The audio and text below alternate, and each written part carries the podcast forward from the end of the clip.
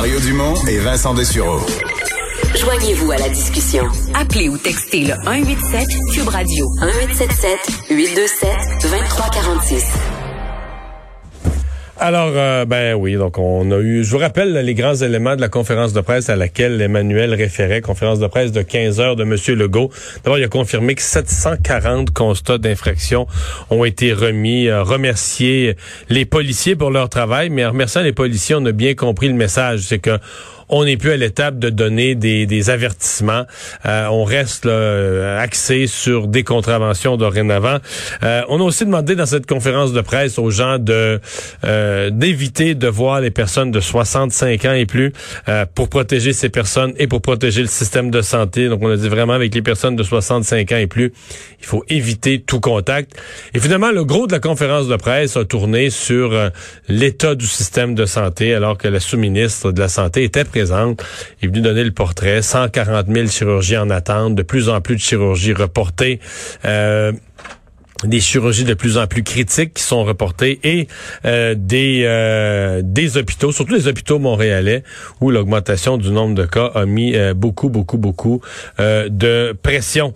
Alex qui est là, Alex BioNTech, en fait l'associé de Pfizer pour le, le premier vaccin qui a été homologué un peu partout, ils sont confiants de pouvoir en produire des milliards de doses. Oui, là on est rendu à des milliards, c'est 2 milliards de doses donc euh, qui devraient être en mesure de produire d'ici la fin de 2021. C'est plus que ce qui était prévu au départ, c'était 1.3 milliard de doses qui étaient prévues au début. Donc c'est une petite PME, ben, c'est une petite une PME allemande hein, qui est associée à Pfizer. Ouais, mais c'est Pfizer qui, qui assure la Pfizer qui assure le, reste là, mais maintenant c'est leurs nouvelles estimations parce qu'ils disent que maintenant selon le nouveau standard, on peut administrer 6 doses par flacon au lieu de 5. Donc ça aide évidemment, dans les nouvelles prévisions. Également, leur nouvelle usine qui vont ouvrir un nouveau centre de production à Marbourg, en Allemagne, qui va augmenter jusqu'à 750 millions de doses leur capacité annuelle de production. Donc, c'est sûr que c'est toujours des bonnes nouvelles. Hein? Plus on plus on a de, de doses à l'horizon, plus on voit la lumière au bout du tunnel un tout petit peu.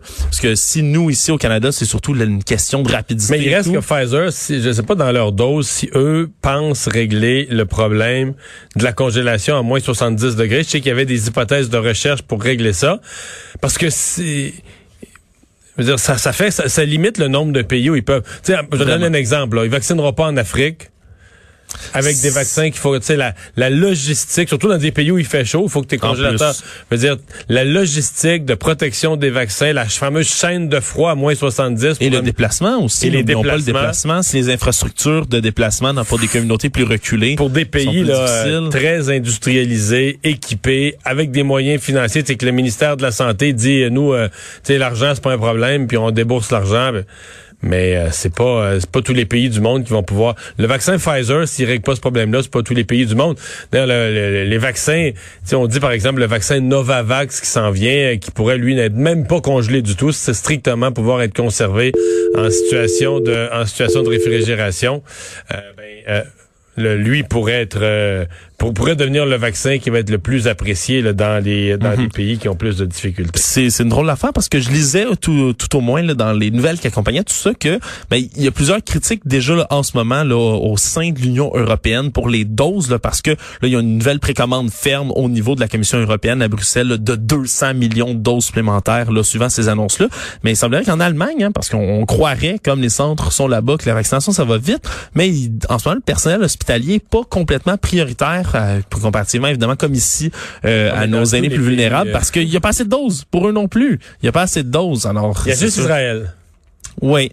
Il y a, juste triché qui sont sortis de la convention entre les pays, là, qui ont déboursé. Parce qu'il y a une convention entre les pays pour pas qu'il y ait de surenchère, pour dire voici le prix des vaccins, et puis on va le, on va on va payer. Et t'es pas supposé offrir plus. Israël a triché. Ils ont triché un peu, mais c'est efficace. Est-ce qu'ils vont se faire taper sur les doigts? Est-ce qu'il y a une commission comme ça qui peut leur taper sur les doigts par la suite? J'en doute quand même. Non. Chose certaine, par contre, aussi, qui venait avec les nouvelles aujourd'hui, euh, malgré tous ces vaccins-là qui arrivent, semblerait, selon l'Organisation mondiale de la santé, qu'il n'y aura pas d'immunité collective en 2021 là, sur la planète. Et c'est pas un objectif qui est réalisable. Va falloir continuer à porter des masques, se laver les mains, faire de la distanciation physique. Mais... Ouais, pour la planète. Est-ce que dans certains pays ou dans certains mais je pense que ça, le, le masque, la distanciation, ça va rester un peu après. Mais d'après moi, dans certains coins où tout le monde va être vacciné, ben, il va rester le, le cas des gens qui refusent le vaccin. Là. Ben, ça, effectivement. Qui va, qui va venir amener une espèce de zone euh, de, de zone grise. Euh, merci Alex. On va euh, enchaîner tout de suite avec les sports. Euh, Jean-François Barry, vous avez vu qu'aujourd'hui, on a changé l'ordre des blocs. Ça va être comme ça dorénavant. Jean-François Barry, Barry qui est là pour les sports. Salut Jean-François. Hey, bonjour Mario, bon début de semaine. Bonjour. Je tiens tout d'abord à te féliciter en ce début Mais- de semaine. Mais j'ai vu ton sujet. Mario a eu ses six prédictions, là, mais euh, quand, quand j'ai vu tes sujets, je me suis dit, il m'a pas bien noté. Ah non? J'ai 4 sur trompé 6. une? Oui, j'ai 4 sur 6. J'avais misé Ben, sur les j'avais misé sur les Seahawks qui ont été battus comme par les. Rams et j'avais misé sur les Titans du Tennessee euh, en disant que le- que Lamar Jackson était euh, était en réputation de choquer et euh, il n'a pas choqué. Euh, les euh, Baltimore a gagné, les Ravens de Baltimore ont gagné. Donc je me suis trompé deux vu fois. les Browns hier, j'ai fait Non, ça c'est ma prédiction. Ça c'est ma prédiction très très très réussie. Oui, parce que je pense que les prédictions là, sur euh, un pool, c'était 24% des gens là, qui prévoyaient les Browns et euh, ouais, là j'en faisais partie cette fois-là, je l'ai eu. Bravo. Euh, Est-ce que comment tu réagis à, à ton équipe, les Eagles, il y a aujourd'hui qui ont décidé de congédier Doug Peterson? Je pense franchement, je, comprends les gens, une des réactions, du voyons, tu peux pas congédier un coach qui a gagné le Super Bowl il y a trois ans. Mais il n'y a plus rien qui marchait. Là. Les, joueurs le respectaient plus, les joueurs l'écoutaient plus. Et il y avait des rumeurs comme on dit, les pratiques, c'était même plus. Il y avait plus rien là qui tenait à Philadelphie. Que les pratiques, c'était même plus sérieux. Euh, et là, euh, à Philadelphie, pour te parler des partisans, là, ils demandent le congédiement aussi du directeur général. Faut voir que c'est l'équipe. Dans l'histoire de la NFL, jamais une équipe qui a gagné le Super Bowl ne s'est détériorée aux an- autant dans les deux années suivantes.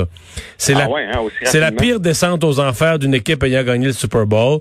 Donc, euh, toute la direction de l'équipe a perdu toute forme de respect euh, de la part des partisans. Donc, euh, je pense qu'en changeant l'entraîneur, on peut changer ça, mais c'est un carnage.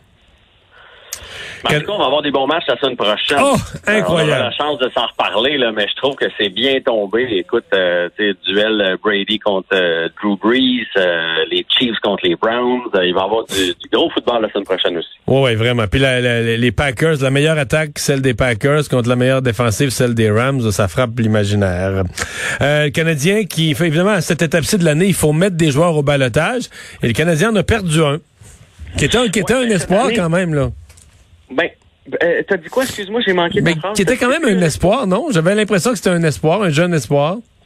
Totalement, totalement. Honnêtement, c'est une, pour moi, c'est une, ben, je dirais pas une lourde perte parce qu'on sait pas ce qu'elle allait devenir, mais c'est un beau, euh, c'était un beau projet, Noah Jolson. Premier choix du Canadien en 2015.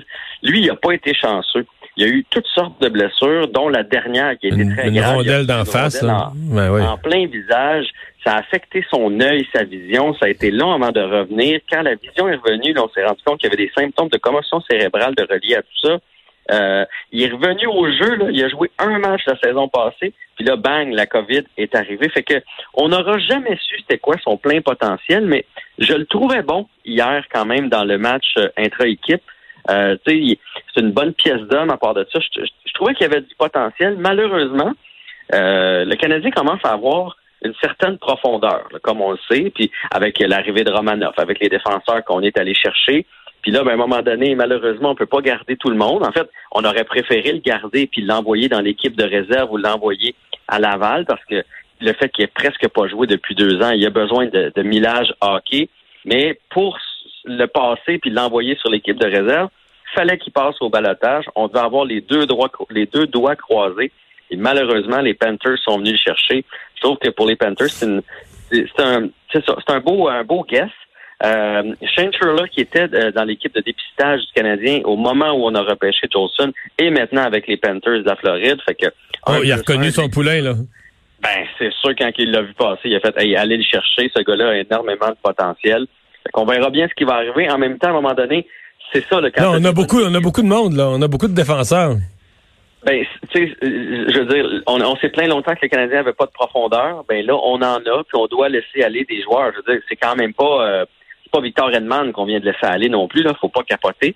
Mais c'est un gars venant des blessures qui aurait peut-être pu faire euh, du, du bon boulot. Il est parti. On va y souhaiter bonne chance. Honnêtement, je le connais pas, mais il a tellement été bad lucky en bon français dans sa vie que je lui souhaite de réussir, de revenir, de se tailler une place dans la Ligue nationale, même si c'est sixième, septième défenseur puis qui se promène là, je lui souhaite d'avoir la, carrière à la hauteur de ce qui était euh, de ce qui était promis. Puis Corey Perry, que le Canadien vient de vient d'aller chercher, lui aussi on a, dû le mettre au balotage. Est-ce que tu penses qu'il va être repris?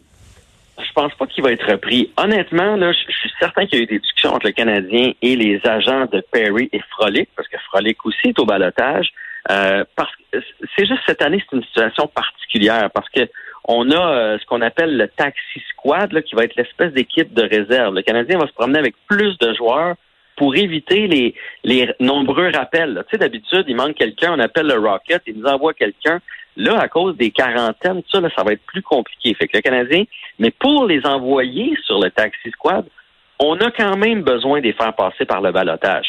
J'imagine que le Canadien a fait des calculs que si personne leur avait fait d'offre à Perry et Frolic, ben c'est probablement un signe qu'il n'y a pas personne qui va sauter dessus parce qu'ils sont euh, finalement au balotage. De toute façon, là, toutes les équipes à travers la Ligue nationale ont le même problème aujourd'hui. Des bons joueurs, ben des bons joueurs. Des joueurs de, de, de sixième, septième défenseur, puis quatrième, cinquième trio il y en a plein au balotage mhm. aujourd'hui. Fait qu'il y en a peu qui vont être repêchés, à mon avis. Tous les autres qui avaient été euh, soumis hier se sont euh, ont passé. Là. Il y a juste Jolson qui a été pris. Les autres sont partis du côté de Laval. J. Mister, c'est fini? J. Mister, je sais pas si tu te souviens, l'année passée, avec les Blues de Saint-Louis, euh, avait eu un malaise cardiaque sur le banc des joueurs, c'était c'était effondré. Euh, et bon, on, lui a euh, installé un défibrillateur cardiaque à l'âge de 37 ans. Euh, le médecin d'ailleurs a dit surtout qu'on lui a parlé de cette intervention-là, il a tout de suite compris que sa carrière était terminée. À un moment donné, il faut que tu sois logique dans la vie, donc il doit prendre sa retraite. c'est une grosse perte au-delà de bon pour lui, c'est pas facile, mais pour les Blues qui viennent de perdre Pietrangelo, on le sait, qui était leur quart arrière à la défensive, il est rendu à Vegas, et là ils perdent Boomister en plus. Euh, la défensive des Blues veut pas va se trouver être affectée par tout ça. Fait que j'ai bien hâte de voir euh, qui va prendre le relais du côté des Blues. Et finalement, on il nous reste quelques secondes pour parler d'Eugénie Bouchard. Euh, bon début d'année pour elle? Oui, elle a remporté son premier match. C'est euh, en prévision du, des internationaux d'Australie. Là, c'est pas encore commencé. Euh, c'est comme euh, comme une espèce de réchauffement là, pour pour les joueurs et s'assurer que tout le monde aussi est en espèce de quarantaine avant d'entamer les internationaux d'Australie. 6-2, 6-3, donc elle part ça du bon pied. Tant mieux pour Eugénie Bouchard. Merci Jean-François. À demain. Un plaisir. À demain. On s'arrête.